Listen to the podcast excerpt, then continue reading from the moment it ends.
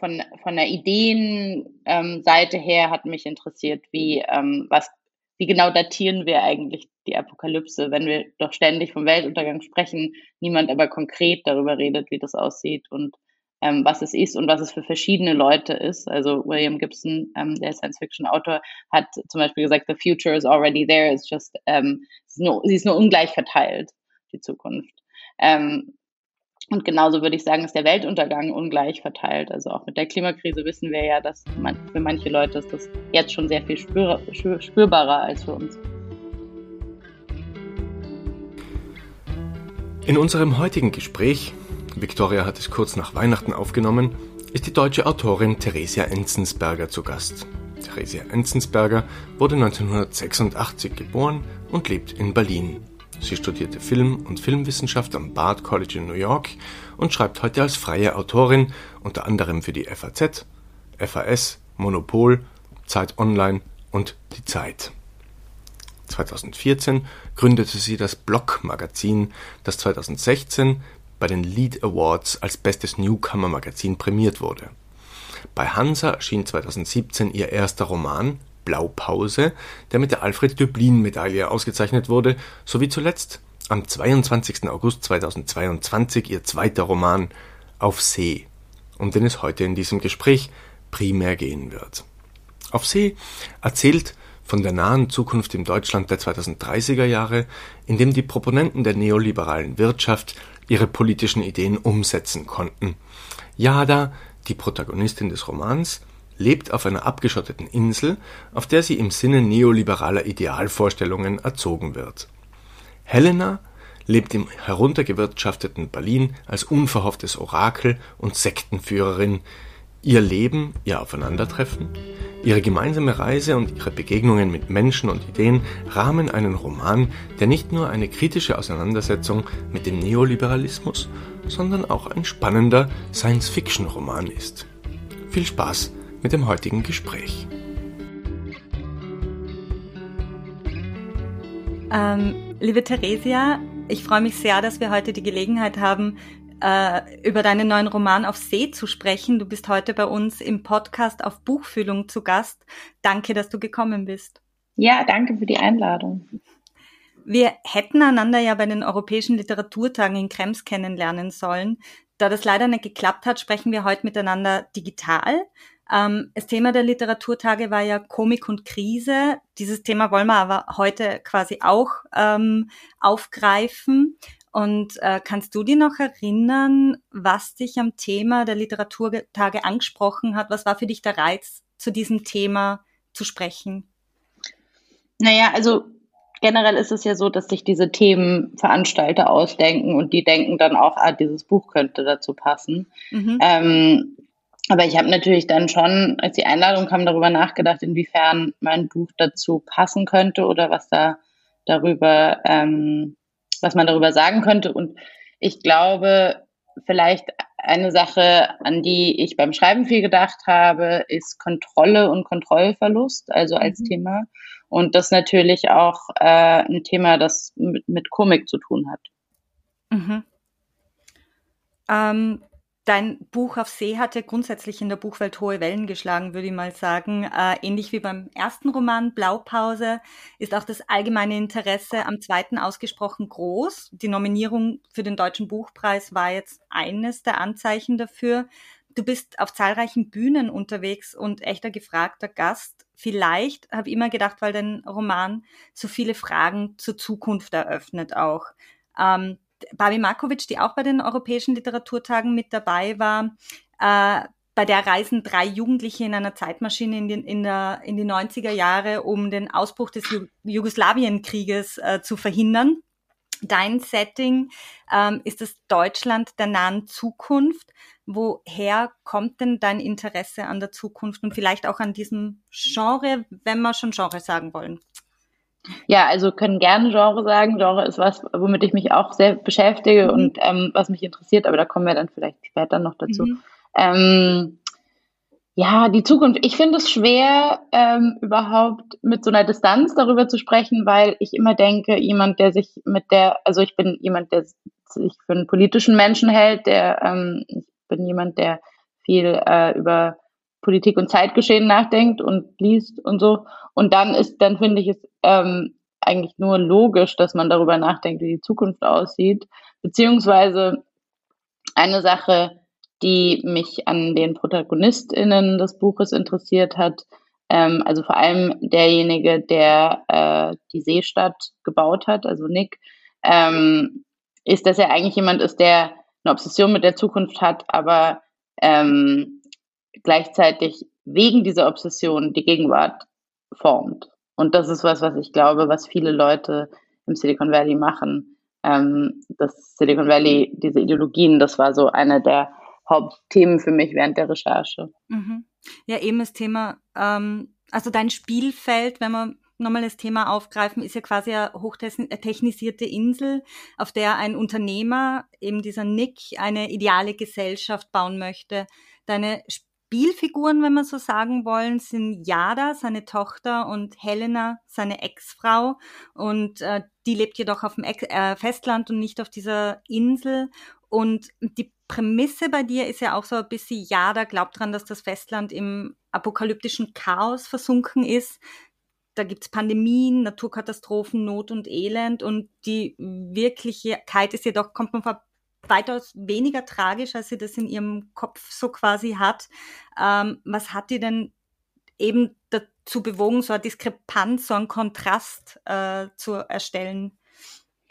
Also ja, da glaubt es ja, weil ihr Vater ihr das eingeredet hat und auch, weil der Vater das ein bisschen selber glaubt. Also das ist zumindest ähm, die Idee, auf der er diese ganze künstliche Insel aufgebaut hat und auch die Idee, mit anhand derer er ähm, Leute überhaupt dazu bewogen hat, da mitzumachen.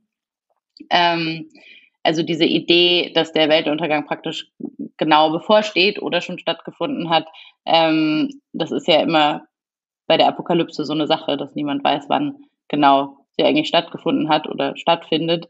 Ähm, und da habe ich mich natürlich orientiert auch an so Leuten wie Elon Musk, der ja auch ähm, auf den Mars will, weil er denkt, dass uns praktisch die Apokalypse bevorsteht. Ähm, genau. Und die Diskrepanz ist natürlich ein narratives Mittel. Also die, ähm, diese Isolation, in der meine Protagonistin aufwächst, bedeutet, dass sie nicht weiß, wie der Rest der Welt aussieht. Und ähm, das ist ja dann auch wie eine Art Plot-Twist, eigentlich, dass sie dann sozusagen ans Festland kommt ähm, und die Welt dann doch ein bisschen anders aussieht.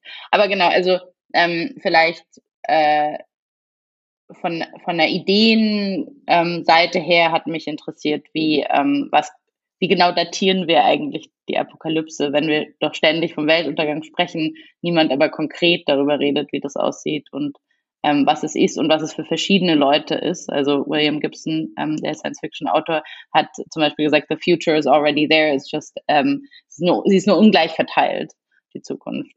Ähm, und genauso würde ich sagen, ist der Weltuntergang ungleich verteilt. Also auch mit der Klimakrise wissen wir ja, dass man, für manche Leute ist das jetzt schon sehr viel spür, spürbarer als für uns. Mhm, mhm. Ähm, Jada ist ja auch so ein total unbeschriebenes Blatt auch irgendwie, oder? Also sie äh, lebt in dieser Isoliertheit auf dieser Insel. Ähm, als Figuranlage stelle ich mir das ganz spannend vor, da wirklich eine Person zu haben, die nicht wirklich viel von der Realität weiß und nur ihre quasi abgeschottete, abgekapselte Realität kennt und die dann quasi in eine Re Realität zu setzen, die ähm, also unserer Erfahrungswelt viel, viel mehr entspricht. Was war denn der Reiz für die so eine Figur oder was hat Jada mit dir gemacht? Wie hast du mit Jada, Jada operiert? Ja, also das stimmt. Das hat natürlich, das gibt dann so eine Art Vorgabe. Also weil das ist ja, das ist ja sehr stark auch, dass sie zum Beispiel auch in, einer, in einem Umfeld aufwächst, in dem sie nie, kaum Zugang hat zu ähm, Musik und Literatur und also sozusagen diesen musischen Sachen, sondern sie wird ja ähm, einem sehr strengen Tagesablauf unterworfen. Sie muss, ähm, sie, es gibt diese Biomarker-Tests, die sie machen muss. Sie, also äh, sozusagen ihre Welt, die ich für sie gebaut habe, hat mir schon sehr viel vorgegeben für diese Figur.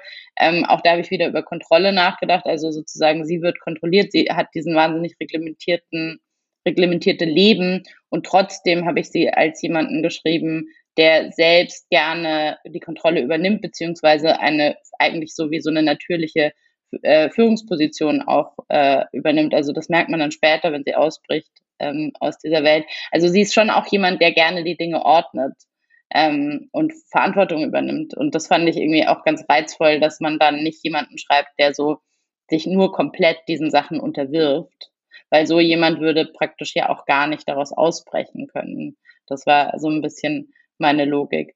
Ähm, genau. Und sie ist, äh, und dass sie so isoliert ist, merkt man ja auch ein bisschen am Ton, also beziehungsweise ähm, formal gesehen habe ich, äh, also literarisch, habe ich, ich wollte, dass sie so ein bisschen so einen getragenen Ton hat. Das merkt man auch vielleicht am Anfang besonders, dass sie hat so einen gewissen Pathos und ich habe eben gedacht, das kommt wahrscheinlich auch daher, dass sie ja jetzt nicht, sie hat nicht mit Gleichaltrigen zu tun, sie ähm, hat man, manche alte Romane gefunden auf irgendwelchen Festplatten ähm, und das und ich fand es irgendwie einleuchtend, dass sie jetzt nicht so locker, locker, flockig Jugendsprache spricht, sondern dass sie eben dieses bisschen gesetzte, diese gesetzte Sprache hat. Ja, hat ja auch nicht anders erfahren und nicht anders gelernt, gell? Also ist ja in diesem, in diesem ja, abgekapselten Raum so aufgewachsen. Wenn du über Kontrolle und Kontrollverlust auch, ähm, sprichst, also äh, jetzt, wo du sagst und auch schon vorher, ähm, du, du setzt ja auch immer wieder Vergangenheit und, Ge und Zukunft so ein bisschen in, in, in Gegensatzpaaren gegeneinander und das sieht man ganz, ganz stark, wenn du äh, wie du Jada und Helena ähm, angelegt hast. Also Jada, die schon, ähm, also vielleicht zuerst Helena, die schon von Namen her dieses aufgeladen antike Griechische drinnen hat, also dieser Rückblick auf die Vergangenheit und die ja äh, ganz antike Wesenszüge trägt. Sie ist ein unverhofftes Orakel, äh, eine unfreiwillige Mode-Ikone.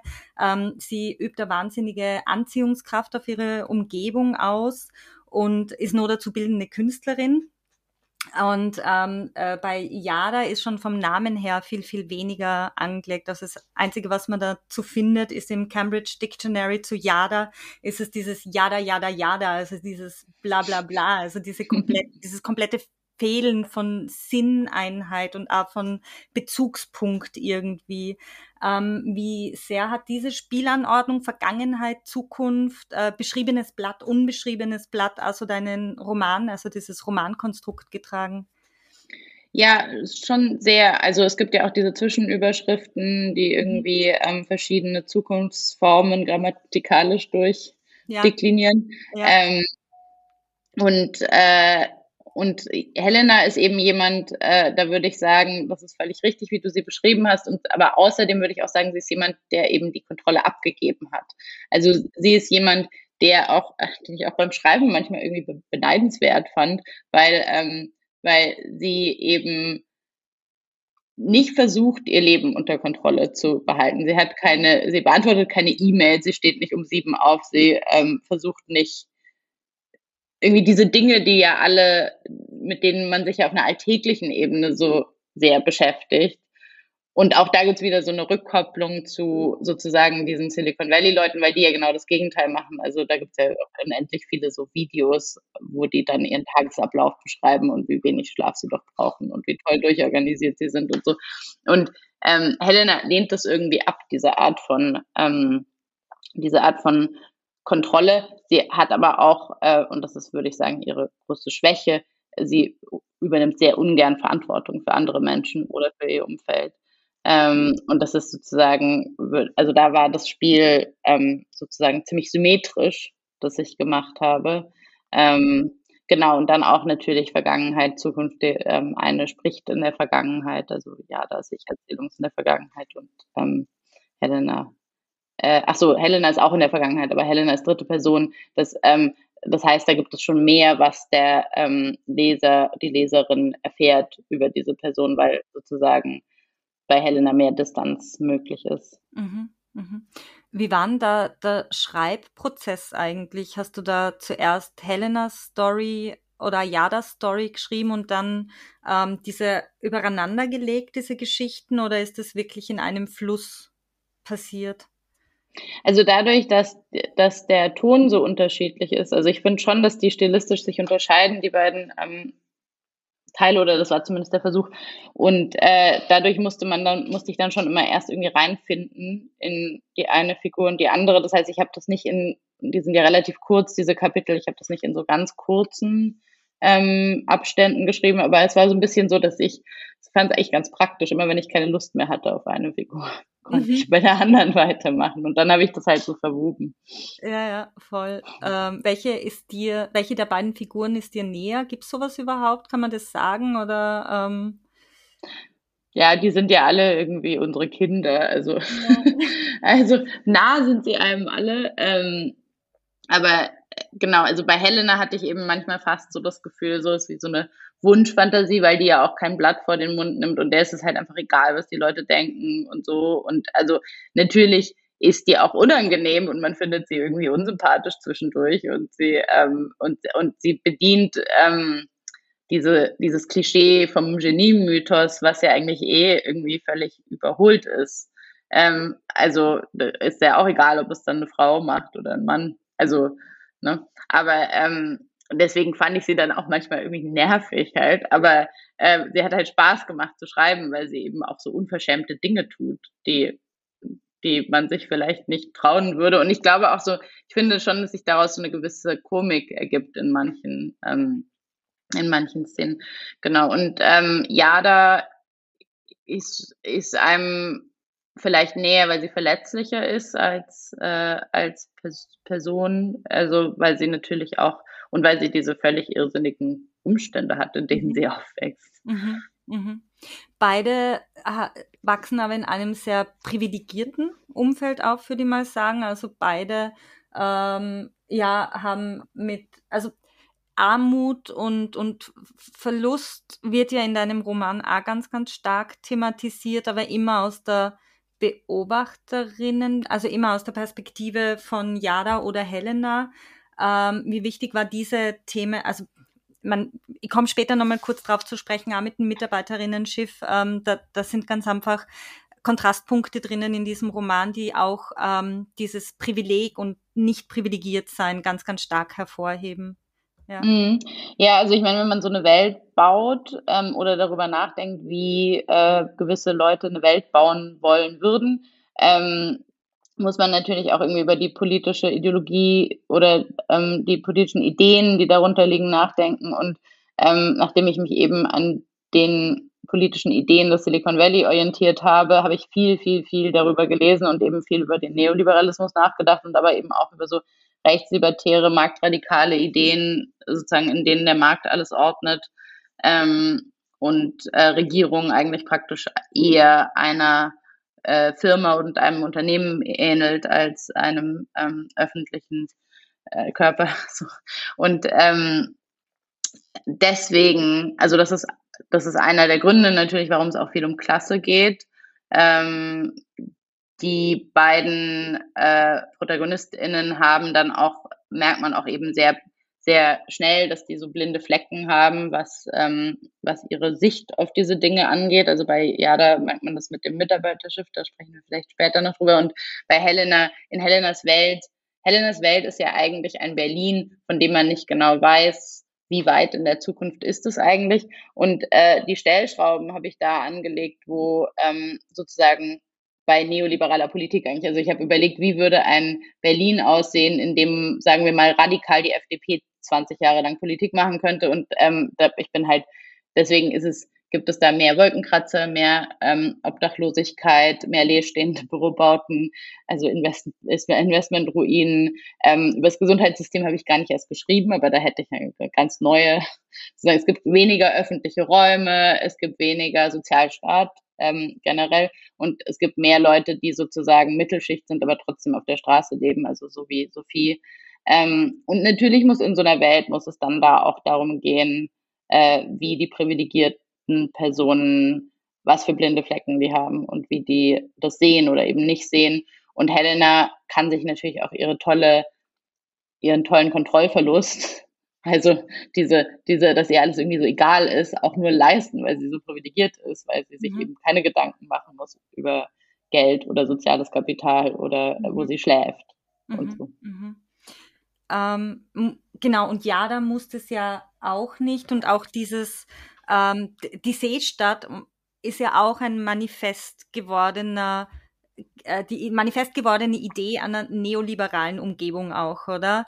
Die mhm. in, ähm, also ich glaube, du hattest, soweit ich das gut erinnere, nur äh, konkrete Vorlage äh, für die Seestadt, ähm, das sogenannte Seasteading Institute, glaube ich. Kannst du kurz äh, erklären, was es damit auf sich hat und ähm, wie die, die neoliberale Umgebung da ähm, mhm. aussieht? Ja, also ähm, das Seasteading Institut wurde ist schon eine Weile her, dass das gegründet wurde. Es wurde gegründet von ähm, von Patrick Friedman. Das ist der Enkel des äh, neoliberalen Wirtschaftstheoretikers Milton Friedman. Ähm, es wurde finanziert von Peter Thiel, ähm, also einem der äh, also mächtigsten Männer im Silicon Valley, der jetzt mittlerweile zum Trump-Supporter geworden ist. Ähm, und äh, ich würde sagen, das war eben in libertären, in rechtslibertären Kreisen ähm, eine Zeit lang eine ganz heiße Idee. Ähm, genau, und die Idee war halt, man macht sich unabhängig auf so Inseln. Ähm, dann gibt es verschiedene Ideen dazu, wie man Regierungsformen am besten sich herauskristallisieren, aber eben auch dann auf dem Markt der freien Ideen, also schon immer irgendwie mit so einer pseudo-rationalen ähm, Vorstellung davon, wie, äh, dass sich Gesellschaft eigentlich so organisieren kann wie Natur, durch, durch Naturgesetze, nur dass Naturgesetze in dem Fall der Markt sind. Also der Markt regelt, wie wir zusammen leben wollen. Das ist am Ende die Idee. Ähm, genau. Und insofern ist es, und die haben dann auch gen ziemlich genaue Pläne gemacht, wie sie wollen, dass das aussieht und so. Und da habe ich mich schon dran orientiert. Das hat natürlich auch Spaß gemacht, dass man dann so diese ganzen Materialien lesen kann und äh, gucken kann, was genau die da machen. Die Idee hat jetzt so ein bisschen in diesen Kreisen an Glanz verloren. Ich glaube, weil ähm, ziemlich klar wurde, dass das eben kaum zu machen ist ohne die Unterstützung von ähm, Regierungen auf dem Festland. Und äh, da gab es dann doch immer genug zivilen Widerstand. Also in Französisch-Polynesien gab es einen, haben sie was unterzeichnet mit der Regierung und dann gab es eben so viel Widerstand, dass die, äh, dass die dann davon abgelassen haben, weil es natürlich auch eine total koloniale, also postkoloniale Idee ist, dass die wollen dann da irgendwie in Französisch-Polynesien so Inseln bauen. Da, ähm, da, das traf dann eben auf Widerstand. Und jetzt haben sie sich ein bisschen verlegt auf was, das nennen sie freie private Städte, Free Private Cities. Da ist ein Mann dahinter, ein Deutscher, der heißt Titus Gebel. Ähm, und das ist, da ist eben auch die Idee, also die Stadtregierung ist eigentlich ähm, eine Firma und wir sind alle Shareholders in dieser Firma als Bürger und so kann man dann Partizipation ermöglichen und das ist natürlich auch eine völlig irrsinnige, völlig überprivilegierte Idee, die niemandem was bringt, außer den paar reichen Leuten, die dann dahin ziehen wollen. Und es gibt keine gemeinsam organisierten, also zum Beispiel die Müllabfuhr müssen alle selber bezahlen. Also es ist natürlich auch ähm, dadurch, dass es keine gemeinsam also das, die libertäre Idee, die, der Egoismus der libertären Idee findet sich schon an diesen Mini-Details im Stadtleben. Mhm, mh.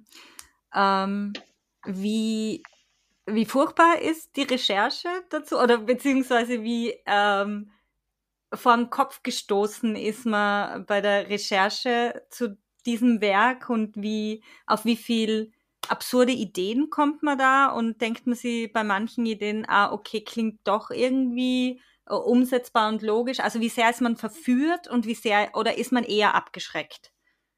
Also ich muss sagen, ich war schon die meiste Zeit abgeschreckt. Ich fand es auch, ich finde es auch, also mich macht es auch wütend, weil es, weil es mir so dämlich vorkommt manchmal und trotzdem von Menschen als Utopie verstanden wird und dann ähm, und dann auch vertreten wird mit so einer glühenden, mit so einem glühenden Enthusiasmus, was dann am Ende auch der Grund war, warum ich mich dann gleichzeitig viel mit Sekten beschäftigt habe, hab, weil ich eben, weil da steht man ja auch immer da und fragt sich, wie kommt, wieso glauben die Leute das? Ähm, genau, also ich finde es ziemlich eigentlich ziemlich einleuchtend oder wenn man ein bisschen genauer hinschaut, ist es ziemlich einleuchtend, dass ähm, deren Ideen nur zu mehr Ungleichheit führen und zu mehr Ungerechtigkeit. Aber natürlich gibt es den Aspekt, also das ist ja auch ein total pervertierter Freiheitsgedanke, äh, aber natürlich gibt es den Aspekt, dass man, wenn man sozusagen kritisch über Politik nachdenkt, dass man versteht, dass, dass es den Impuls gibt, Freiheit von der Regierung haben zu wollen oder sich in kleineren ähm, Gruppen zu organisieren zu wollen, also nicht auf, dem, auf der nationalstaatlichen Ebene, sondern eben in kleineren Gemeinschaften. Und das ist ja am Ende auch ein anarchistischer Gedanke. Ähm, ich glaube aber, dass der Anarchismus sich schon so fundamental unterscheidet von ähm, mhm. diesen rechtslibertären Ideen. Mhm. Ähm, ich habe es ja ganz spannend gefunden. Du hast ja, also mir ist irgendwie vorkommen, also nochmal von vorn, neben Jadas und Helenas Geschichte lesen wir ja auch immer wieder diese Archivgeschichten. Und es ist quasi so eine historischer, ähm, also eine historische Abhandlung immer wieder ähm, über Ideenfinder, über Menschen, die genau solche ähm, Utopien oder im Endeffekt ja dann Dystopien zu erstellen. Ähm, und ähm, was war denn da dein Anreiz? Wolltest du da quasi äh, an, an Ablauf geben, wie oft es schon ja misslungen ist oder ähm, was war da da?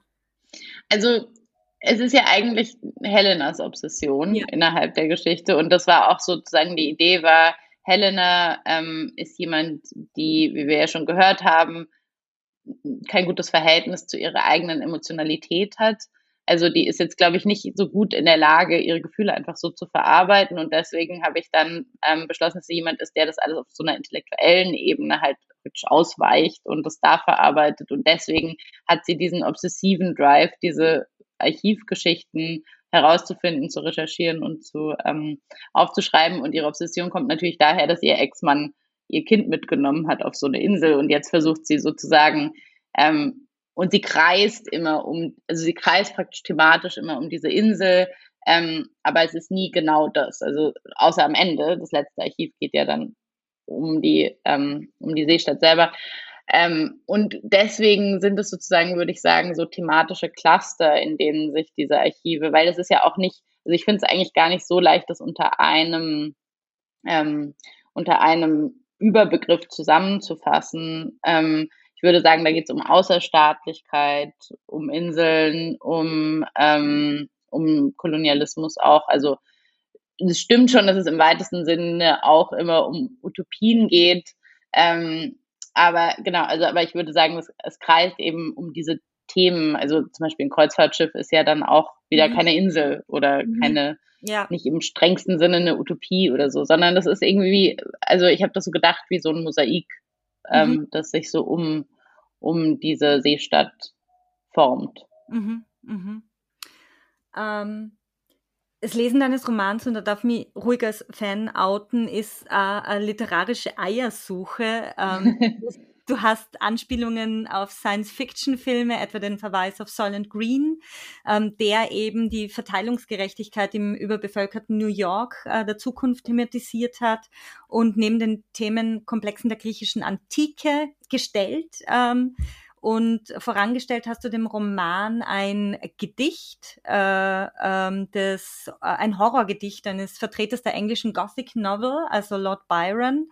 Und Helena verbringt mit ihren Freunden einige Tage ähm, Geschichten schreibend am Genfer See. Auch das ist ein Verweis auf Byrons Villa, äh, unter dem unter anderem äh, Frankenstein entstanden ist. Ähm, welchen Rahmen hast du deinem Werk damit gegeben, und genau, was, was, war dein Ansinnen dahinter? Also die Byron-Sache habe ich ja sogar noch weitergetrieben, ja. ähm, weil Helena eigentlich ein bisschen sogar angelehnt ist an ähm, Lord Byron als biografische Figur. Also auch sie ist über Nacht Erfolg, also praktisch berühmt geworden durch, also er, er hatte ja ein Gedicht geschrieben, als er 18 war, das wie, also nach heutigen Maßstäben würde ich sagen, es ist viral gegangen. Ne? Also und deswegen hat sie auch sozusagen ein Video, das viral gegangen ist. Ähm, sie hat einen Bruder, der August heißt, mit der, mit dem ihr ein incestuöses Verhältnis unterstellt wird, ähm, während Lord Byron hatte eine Schwester, die Augusta hieß. Ähm, und mit der er wohl wirklich ein incestuöses Verhältnis hat. Und ähm, seine Tochter hieß Ada, Ada, Yada, deswegen. Und er, seine Tochter wurde von ähm, ihrer Mutter zu, zurückgehalten, sich mit musischen Dingen zu beschäftigen, damit sie nicht zu sehr überreizt wird, was auch was ist, was ich sozusagen für Jada übernommen habe. Also ich habe da viel, ähm, ich habe da viel so damit gespielt und unter anderem aus dem Grund, dass im, im 19. Jahrhundert in der englischen Romantik äh, das Thema des Weltuntergangs ganz groß war. Also auch bei 1816 ähm, war dieses Jahr, wo es nicht Sommer wurde, wo es eben im Sommer geschneit hat, was ich auch, was ich auch äh, genutzt habe für mein Buch. Ähm, also da gibt es so ganz viele Parallelen. Mm, und äh, ein bisschen habe ich das auch gemacht, weil, und da hatten wir vorhin, habe ich es schon kurz angesprochen, das Genre. Ähm, also Genre ist was, was mich fasziniert, weil es ähm, das Genre des Gothic Novels in dem Fall und auch damit, da habe ich sozusagen viele Themen rausgeholt. Ähm, und Genre, also je nachdem welches Genre, aber finde ich, ist immer was, was irgendwie so mit, ähm, mit Lowbrow, also Trash oder Pop assoziiert wird und eben nicht mit hoher Literatur. Ähm, und deswegen reizt mich das, weil ich, ich finde diese Unterscheidung so blöd und gerade in Deutschland ist die immer noch so stark. Und auch mit dem ersten Buch habe ich, das habe ich damals irgendwie vielleicht nicht explizit genug gesagt, aber auch da habe ich schon drüber nachgedacht, dass äh, sozusagen Historienromane sind ja eigentlich auch so ein bisschen so ein trashiges Genre. Und ähm, und da habe ich, auch da war sozusagen die Überlegung, wie kann man damit spielen und es anders machen und also es nicht so eins zu eins übernehmen. Ähm, und im Gothic Novel zum Beispiel gibt es das heruntergekommene Schloss, ähm, wo die Seestadt habe ich so ein bisschen danach gebaut. Es gibt immer wieder ähm, sozusagen Frauen, die isoliert sind. Äh, es, also diese ganzen, es gibt so ganz viele, es gibt gefundene Dokumente und ich habe im Buch relativ viel auch so ähm, so Zeitungsausschnitte geschrieben oder so ein Brief oder solche Sachen. Also so auch diese diese formale Ebene. Genau. Also und das und das Gothic Novel ist, glaube ich, in, Deut in Deutschland auch nicht so bekannt, weil da gibt's halt die Schauerromane und es gibt E.T.H. Hoffmann, aber ähm, die englische Romantik ist ähm, genau, da, da habe ich halt so ein bisschen mir mich bedient. Mhm, mhm. Würdest du auch ähm, Science-Fiction-Roman dazu sagen wollen? Also ich glaube, mir ist es ganz stark so gegangen, dass es natürlich auch in diese Genre-Zuschreibung ganz gut passen würde. Mhm, ja, also ich bin auch ein großer Science-Fiction-Fan. Mhm. Ähm, auch da würde ich, also würde ich vielleicht sagen, dass ich versucht habe, das nicht ganz eins zu eins zu übernehmen. Also eben auch dieses Spielen mit den Zeitebenen. Ähm, ist, hängt ja auch damit zusammen, dass sozusagen ein Gedanke, den ich hatte, war, dass die Menschen im Silicon Valley bauen unsere Zukunft. Ähm, und die sind ja auch wahnsinnig beeinflusst von Science Fiction. Also diese ganzen Ideen kommen ja auch daher, dass die, dass die so Nerds waren, die halt früher ganz viel so Sci-Fi-Zeug gelesen haben und jetzt, also ich bin mir sicher, die Idee der Seestadt kommt im Silicon Valley kommt ursprünglich mal aus weiß ich nicht, Waterworld oder so.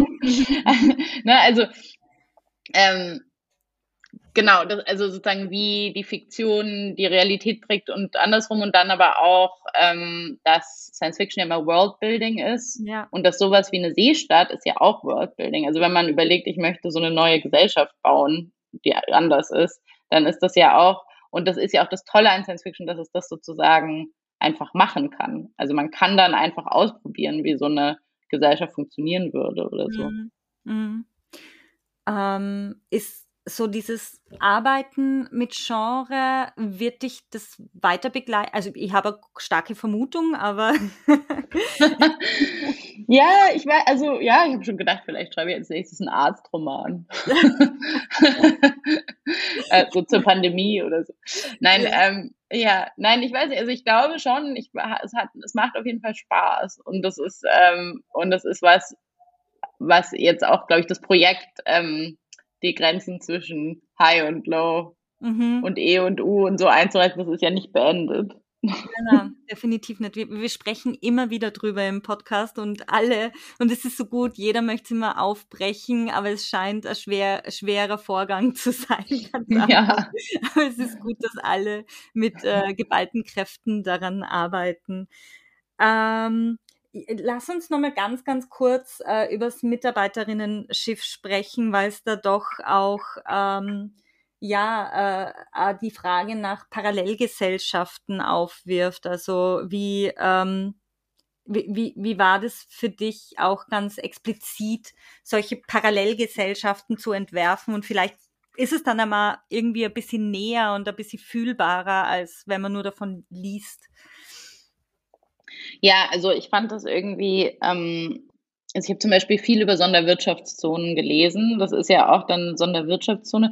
Und das klingt so abstrakt. Und irgendwie generell ist es so bei so ökonomischer Ausbeutung, die Opfer der ökonomischen Ausbeutung sind immer so ein riesiges Abstraktum. Und ich glaube, das ist auch einer der Gründe, warum sich diese Geschichten, sagen wir mal, im Nachrichtenjournalismus so schlecht erzählen lassen. Weil das ist dann, das ist dann, da gibt es dann irgendwie eine Firma und die beutet irgendwelche Arbeiter aus und dann haben die aber keine Geschichten und man weiß nicht, wer die sind und irgendwie, und dann interessiert es niemanden so richtig. Ähm, und eben fand ich, dann fand ich eben faszinierend, dass sowas, was so abstrakt klingt wie eine Sonderwirtschaftszone, oft eine ganze Stadt ist, in der Menschen leben und so und arbeiten. Und ähm, das Mitarbeiterschiff ist eben sozusagen, das sind die, die Leute, die auf dem die auf der Seestadt arbeiten, weil wenn man natürlich, wenn man diese libertären Fantasien liest über irgendwelche Seestädte oder Privatstädte oder so, ist, wird nie erwähnt, wer da eigentlich die Arbeit macht, wer da eigentlich auch die Care-Arbeit macht oder, oder aufräumt oder, und es ist ja ziemlich klar, dass diese Milliardäre nicht vorhaben, das selber zu machen. Ähm, und deswegen fand ich es eigentlich logisch, dass es dann halt da noch so ein, sowas gibt.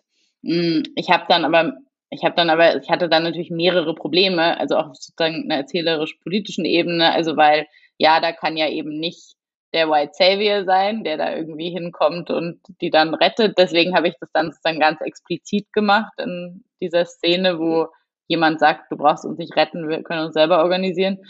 Und ähm, dann habe ich auch, das wird nur so angedeutet, aber ich habe halt schon auch sozusagen überlegt, dass die äh, Leute auf dem Mitarbeiterschiff, Mitarbeiterinnenschiff, ja ähm, schon auch ihre politische, ihre eigene politische Organisation haben werden. Ähm, und also man merkt halt nur, dass die sozusagen in einer Szene stimmen die ab, was man ja auf dem MitarbeiterInnen, äh, auf dem auf der Seestadt jetzt nie machen würde. Genau, also da gibt's schon sozusagen demokratischere Strukturen. Ähm, ich habe das jetzt nicht genau beschrieben, wie die dann sind. Aber ja, also es gibt auf jeden Fall Probleme, weil man natürlich, also aus einer, aus einer ähm, erzählerischen Perspektive hat man natürlich auch das Problem, okay, aber wenn ich es jetzt wichtig finde, dass diese Geschichten erzählt werden, warum erzähle ich dann nicht die ganze Geschichte vom Mitarbeiterschiff aus? Ja. Ja. Ne? ja, du hast halt den Kontrast dann nicht da. Ja, genau, und genau. ja, genau. Aber das sind natürlich schon so Sachen, mit denen ich mich herumgeschlagen habe. Auch später im Tiergarten gibt es diese Zeltstadt. Ähm, und da sind, da leben eben viele Obdachlose. Ähm, dann ist die Frage, also das ist einfach nicht so leicht für jemanden wie mich, der ja auch sehr privilegiert ist und der ähm, nicht viel zu tun hat mit Leuten, die obdachlos sind, dann das ähm, zu schreiben und dem gerecht zu werden. Und deswegen muss ich gestehen, dass ich das schon auch so ein bisschen vermieden habe. Also ich habe äh, eine Sache, die ich versucht habe ähm, herauszustreichen, ist, dass also weil ich, ich finde, es gibt dieses Vorurteil, dass ähm, Menschen, die arm sind oder auf der Straße leben, äh, können gar nicht irgendwas lesen mhm. oder so. Mhm. Und das ist was, wo ich so probiert habe, das ein bisschen da dagegen zu arbeiten. Mhm. Also mhm. das, die halten sich dann so Vorträge gegenseitig ja, ja. über Dinge, die sie wissen, genau. Genau, ja. Ja, ja und an, an, an Beispiel von Sophie sieht man ja auch quasi diese äh, Überqualifizierung, die aber dann, obwohl man qualifiziert ist und obwohl man ähm, ähm, alles macht und äh, äh, auch Fähigkeiten hat, dass es halt trotzdem in die Armut kippen kann. Also dass es gar nicht das, also dass es mit, mit, mit Intellekt und mit äh, Status, also es hat nur mit Status zu tun und nicht damit, wie du als Mensch bist. Ja, ja, voll. ja und sie sagt ja auch, also man merkt, sie sagt ja auch, äh, ich dachte, ich müsste mich nur genügend anstrengen und das ja. ist natürlich eine der ideologischen Fixpunkte des Neoliberalismus ist das, wenn man sich nur genügend anstrengt, mhm. dann kann man alles schaffen und im Umkehrschluss heißt das, alle, die arm sind, sind selber schuld, weil sie sich ja. nicht genug angestrengt haben. Ja, korrekt, ja, voll. Ähm, darf ich dich zum Schluss unseres Gesprächs noch fragen, was deine ähm, zukünftigen Projekte sind, was wir in Zukunft von dir lesen dürfen, ob du schon etwas in Arbeit hast, ob's genau, schieß mal los. ja, also ähm, das ist noch nicht so spruchreich, dass ich sagen kann, um was genau es geht, aber ich mache jetzt erstmal ein paar Monate so ein investigativ journalistisches Projekt, also ein bisschen weg von der Literatur was mhm. ich so mhm. zur Abwechslung auch ganz gut mhm. finde. Also die Hard Facts, immer mit der mhm. Realität sich beschäftigen. Mhm. Ah, spannend. Voll gut.